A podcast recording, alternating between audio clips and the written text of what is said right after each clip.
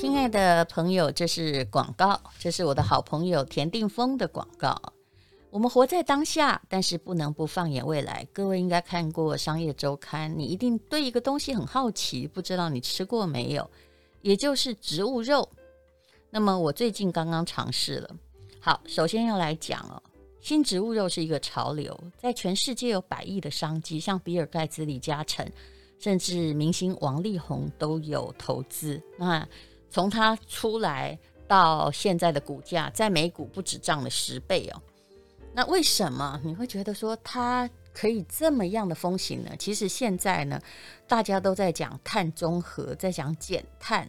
那么其实呃，过多的动物本身当然不人道啦。虽然我是个荤食主义者，我也必须这么说。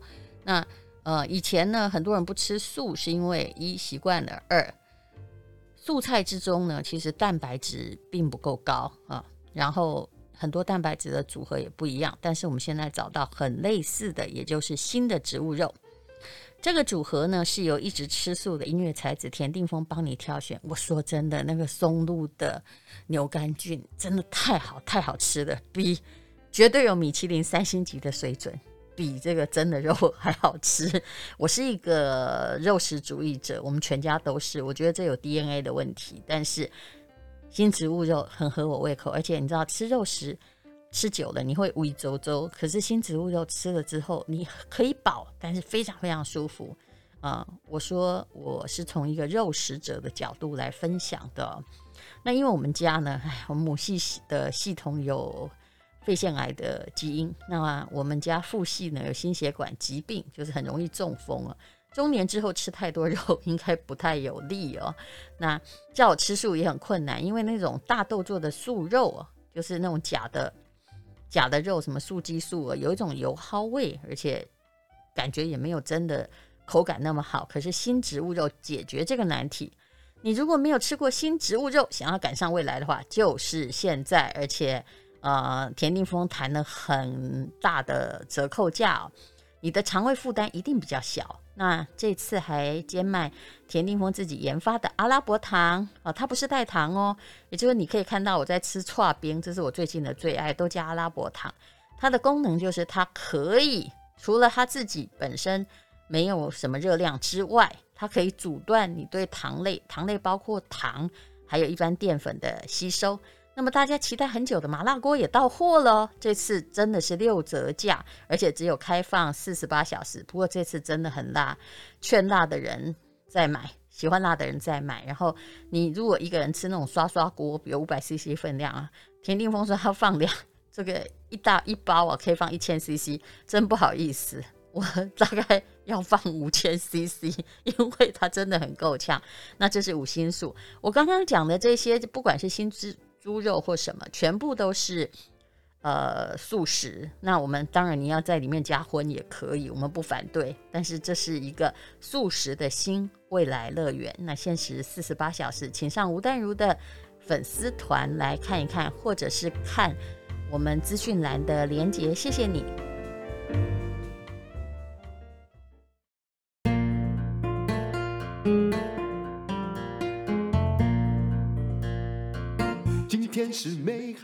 欢迎收听人生实用商学院。我们今天请到一位，他做都更为老非常非常久的黄章伟，他同时也是马拉松的相当厉害的，三个小时内可以跑完的一个人来讲哦。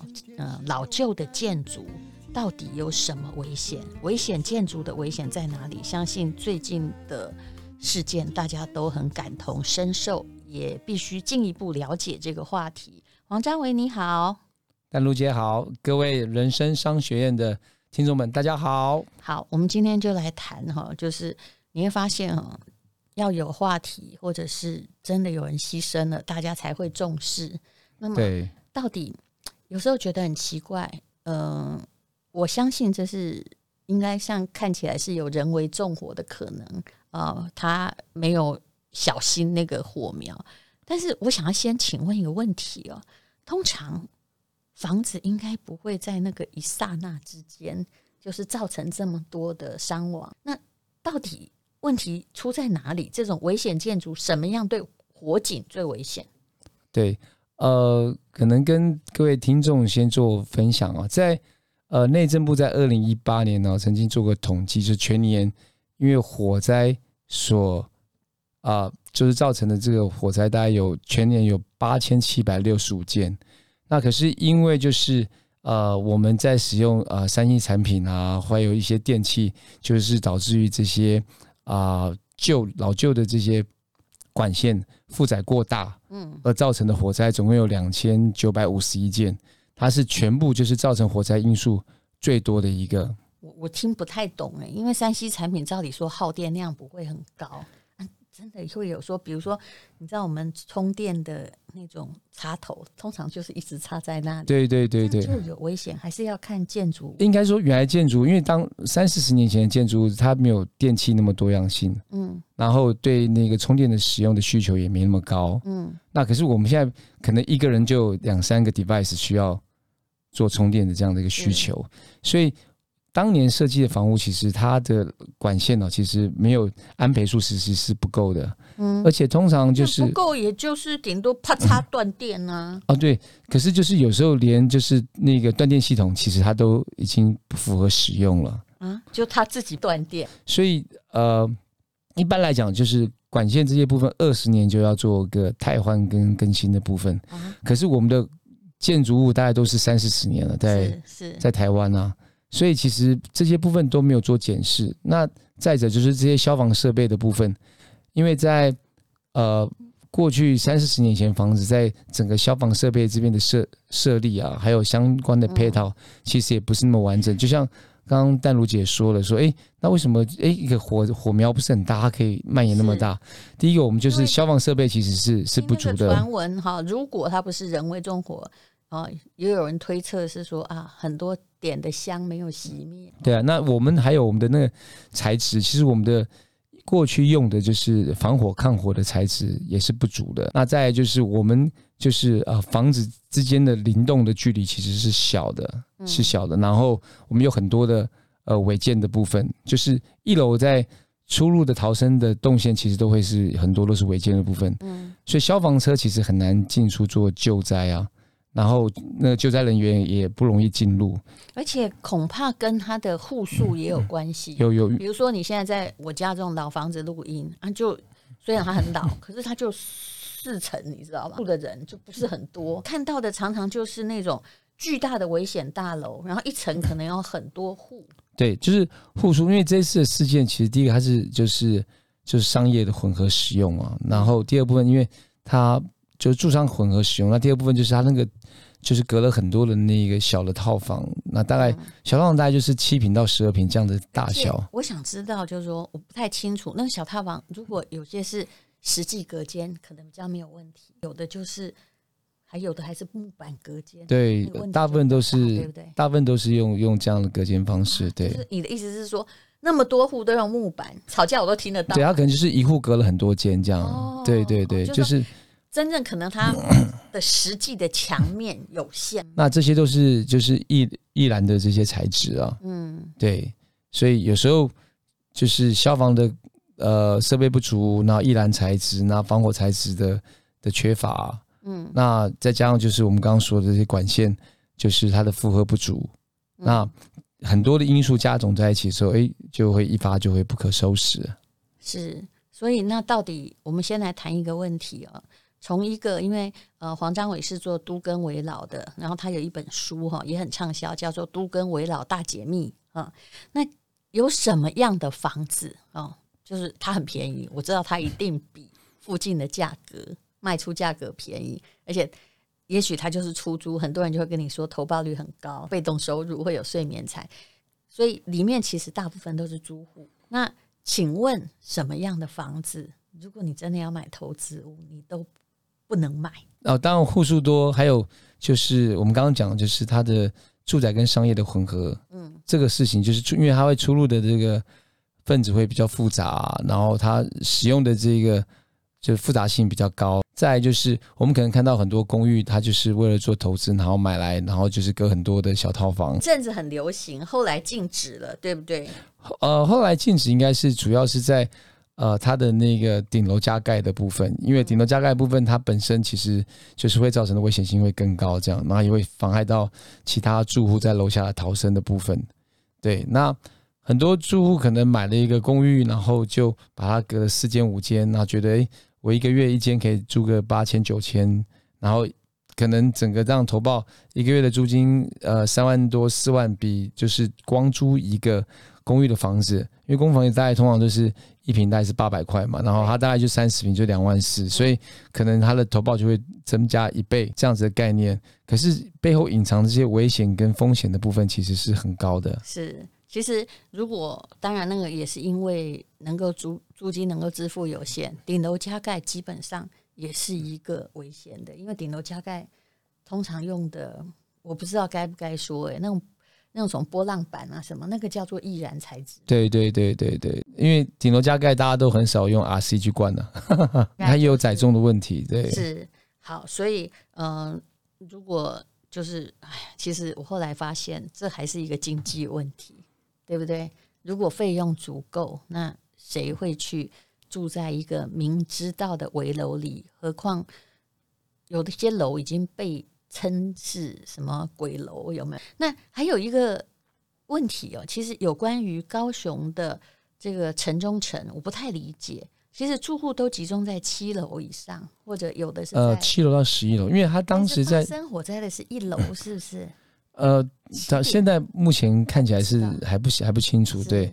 可是他当时在规划的时候，他一楼到四楼是商场，是那五六楼是呃。那个电影院，嗯、那七楼到十一楼，它其实本来规划是办公室，嗯，可是后来办公室的使用其实不是那么理想，所以再把它隔成就是小套房。所以它的隔间很显然就是那个轻隔间。嗯、那像中间，有时候我我不懂那个法令问题哦，就是它为什么中间到现在那个商业的空间，它都还是空着的呀？对，就是它十几年前，因为开始是做那个保安公司嘛，然后后来十几年前就是。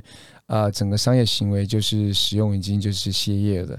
嗯，那不过最大的问题就是在于说，因为它是在呃一九九五年以前的房子啊，它是一九八一年拿到执照的，所以在一九九五年之前所取得的建物，其实它不需要有这个公寓大厦管理条约的这个相关的这个法令的限制啊。它真的没有管理 对不对？对，所以它就是没有没有管委会，然后那也没有办法对。大楼进行维管的部分是，就有人把这个呃什么鞋柜啊、垃圾啊，全部都堆在外面啊。其实这个是一个很大问题，要靠住户的自律啊。比如说呢，我有一个工作室，哎，你就没有办法管它。比如说楼上的太太，她就是很喜欢弄那个回收在梯厅嘛，因为刚好的工作室跟我的住家是两边用不同楼梯上来，哎，你真的没有办法管它，他觉得他应该放在那里。然后另外一边就是住户比较自治，因为明明都是四十年老房子，哎，住户比较自治的话，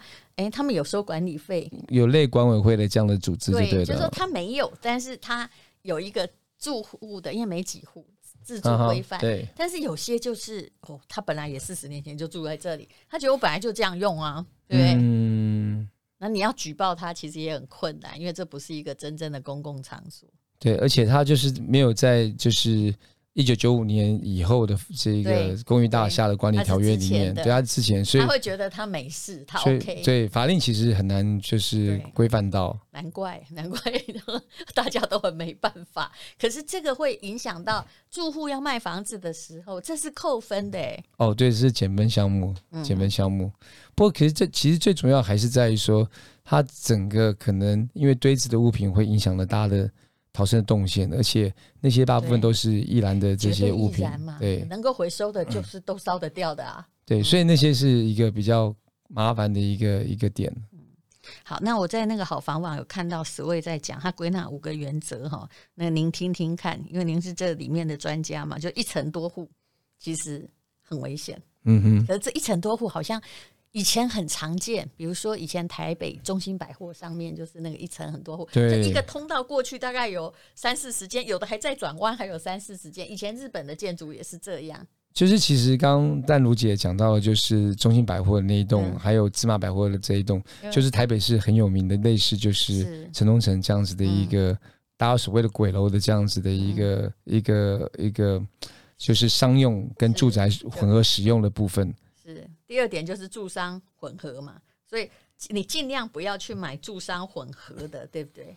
对，就是因为商业的行为的使用其实跟住宅还是不一样。那可能在就是刚刚我们讲人人员的出入的部分啊，还有他在一些用水、用电、用火的部分啊，都会都有一些不一样的一些规范。不过平均的实价登录住商混合恐怕就是比纯住的要低很多。对，呃，对，世界各国都是这样。对对对对对。好，那么呃，但也有人呢、啊，比如说住在住商混合里面，也有住家，也有办公室。结果，哎，平常就是人来人往，人很多。然后到了，比如说疫情，或者是到了那种周末的时候，哎，他家又变成一个鬼城，办公室都没有来。也还有有的办公大楼，他还十二点之后就公共的东西就熄灯。对，其实住户还是蛮危险的。对，但卢姐刚刚讲的应该就是一般的所谓一般事务所啊。对对，就是一般事务所之前就会呃可以做办公跟居家的使用这样。不过这样的混合的使用，现在的建筑应该都相对的比较少。目前不行了。呃，应该说目前还是因为有一些，比如说都更案。在我们规划设计师，如果是他坐落是在商业区的时候，台北市政府还是会要求，就是呃低楼层一到四楼左右还是做商业使用，但是它必须要跟高楼层的动线要做分开。哦，所以也就是说，现在也还是有。像这个城中城那样住商混合大楼，可是就是一定要有不同的电梯。所以你们处理的案子，我有去看过一个，也就是其实它有的还是就算是一楼好的，有的还是办公室登记，那有的是住家，就同一层楼哎。哦，对对对，就是同一同一层楼，如果是呃办公室一般住所，它是有零路的部分，那就就可以就这样登记。那如果它是退缩在。那里面的话，然后没有临路的部分的话，它登记的部分就是住宅。嗯、那也有可能它临路的条件是在六米以下，跟六米以上，它能够登记的项目也不一样。六米以下它就是住宅，六米以上就有一些呃，一般就是可能呃八米、六米、十米，它的不同的商业的使用的范围。是，那还有一种叫做消防系统没有钱更换呢、啊？如果没有管委会，当然没钱更换，谁都不愿意出钱。对，这现在台北市很厉害哎，他就给我们一个。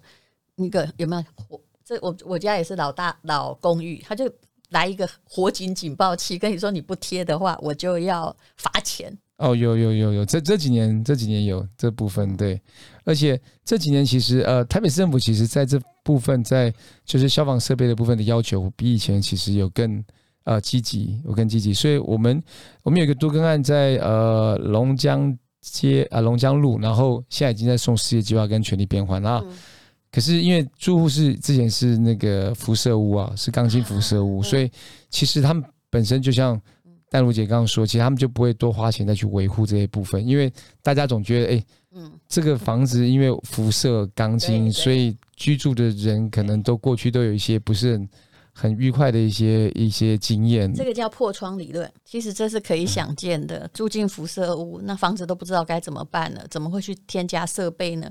那对，恐怕里面的装潢他也懒得做，因为做了没用啊。但是问题是，哎，你已经买错了一个房子，你也搬不出去。嗯，真的，因为呃，他那个个案其实是是民国七几年的个案。那因为辐射钢筋的的原因，所以原能会那时候有跟住户说，如果呃住户要呃售出原能会可以买回这样。那当然，嗯、但是买回是多少？对，就像那个淡如姐很清楚，就一般其实大家的经济不是那么的富裕的时候，其实大家还是希望能够。在原地做居住啊，所以其实还就是社区里面，其实在原地做居住的选择还还是比较多。是，但很委屈，因为比如说你说龙江路，我们来举例好了，你说民国七十年，哎，那时候我应该已经呃出生蛮久了，可能一平不到十万块，以这个来推同时间的龙江路啊，辐射屋，他刚开始可能也买个七八万，可是其实你买错房子，很惨的是隔壁都涨了，对，那你的。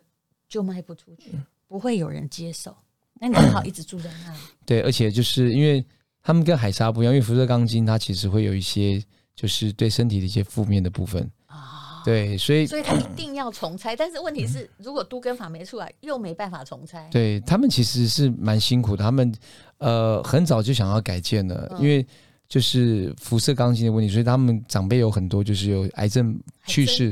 对对对对对，就是这些个案在他们社群里面其实是蛮多的。那那他们其实呃为了这件要改建这件事情，其实他们谈的也前后也大将近十年了，已经十年。结果还被辐射了十年才谈成都更。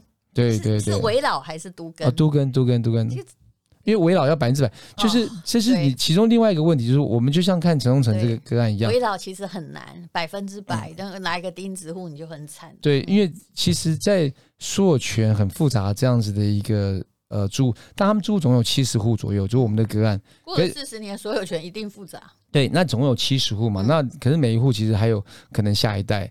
那问题就是说，很多人可能都已经出国了，或是在国外，像这样子。有所有权人不在当地或是在国外的，因为他本身没有居住在这里，他没有立即要改建的这样子的痛苦跟需求，所以甚至于我们都联络不到他。比如说一个人，他有三个小孩，他这个东西产权三个小孩，对，只要有一个出国，你根本联络不到，因为他本来也不是，也没有承受这个东西的利益，对对对对，他也不想出钱，嗯。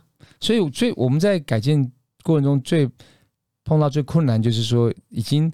去过很多年，然后其实我们根本就是不容易找得到这所有权人，嗯，或者所有权人他们可能虽然有亲属在台湾，可他们之间其实也没什么联络，对，没什么联络，所以所以没有办法，因为你一定要，我们一定要取得所有权人的同意，才能够做申请跟同意书的部分这样，所以在权属复杂，然后权属人数多的个案上面，其实在改建上其实有这先天上的问题的困难度。其实我们刚刚本来是在谈这个容易火灾的房子，没有想到现在还是有已经被判断出辐射物的房子，经过十年，它还没有改建。个人好奇，他在用什么方法？其实他们呃本身他们是一个周姓的家族，他们。应该说他们在阿公那一辈啊，在龙江路那边是是就是地主弄务田的农农地，本来盖个给他们第一次他们第一次就是合建改建之后盖了一个七楼的那个呃华夏，可是周姓的就是家族就是占这个华夏大概将近快二分之一的所有权人，可是没想到那一次改建就用到了辐射钢筋，所以整个家族其实是还蛮 suffering 的。那他们之前有跟另外一个建设公司，然后有谈。改建，然后也送建了。可是因为在条件上面，或是还有一些法令上面，建筑公司跟他们之间后来呃有一些不愉快解约。那后来又再找到我们公司来帮他们做服务，所以前后就是我们公司接手大概是呃两年前哦，两年前。那所以他前八年就等于沉没成本。对对对 对，你们这两年把它弄成。对你，我们这两年帮帮他们就是整个呃大概找到百分之九十五的所有权人了，那也都签完约，那都已经选完房了。那现在。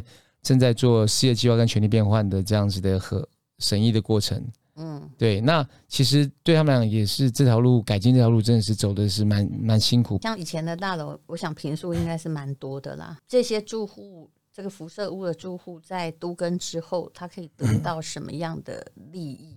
嗯，呃，应该是这样，就是。台北市政府台北呃可以的原因是因为台北市政府其实对于就是海沙屋啊，或是呃辐射屋，对，或者是说呃地震黄标红标的这样子的建物，因为他们就是有立即危险性的部分，是。那会在奖励值上面再多给百分之三十的奖励值，所以让他们其实是比一般的公寓更容易可以。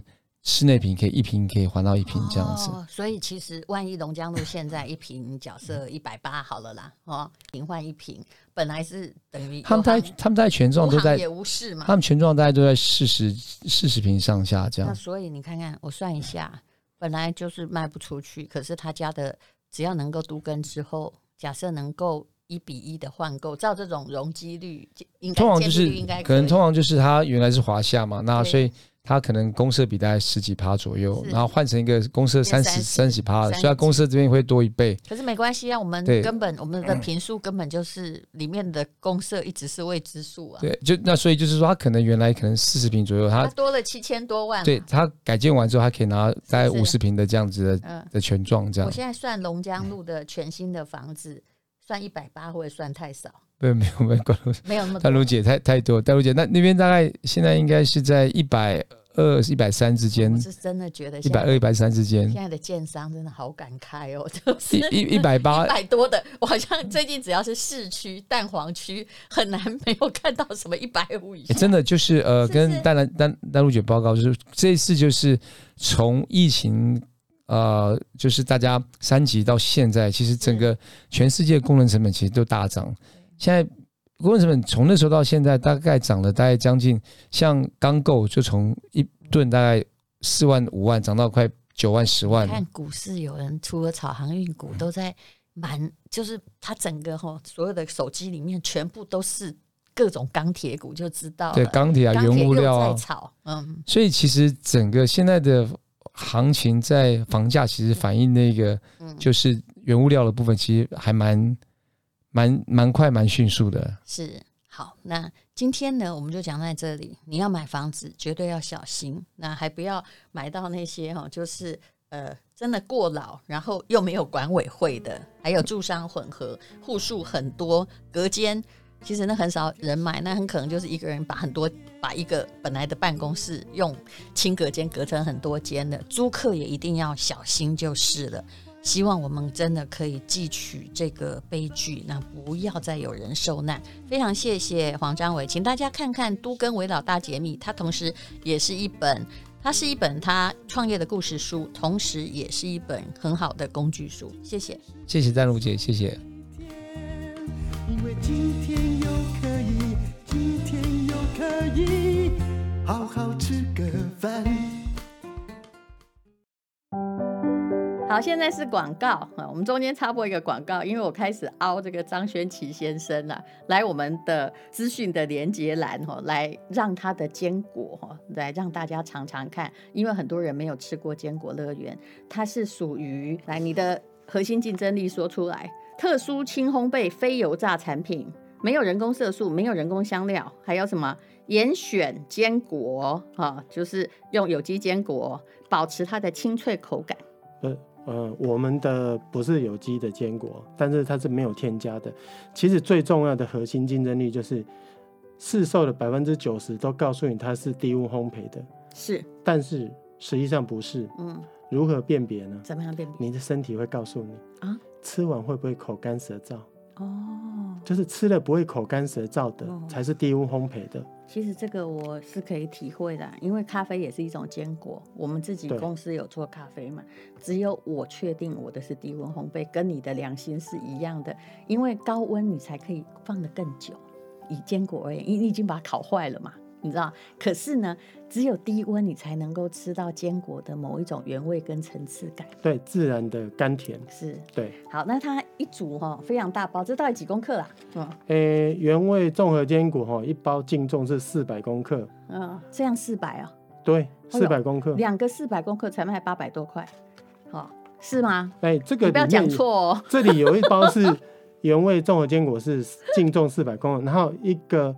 那个是原味五坚果，它净重是三百八十克。好，我知道你还多很诚实，直接告诉你是七是七百八十公克，还送一包三色果干，这几公克？净重两百五十公克。你看这样才八百多块，好，那我们就试试看。那这就是一个人很恳切的成长的历程，祝他每年往十五趴发展。其实有时候你不要祝人家说什么生意。这个兴隆啊，大发利市啊，其实有时候那个对于一个小本经营的人，突然的爆量也很不利。对对对对，你应该很明白。对对对对，对。好，那么非常谢谢张轩琪哦，请大家看一下连结。好，谢谢丹如姐，谢谢各位听众。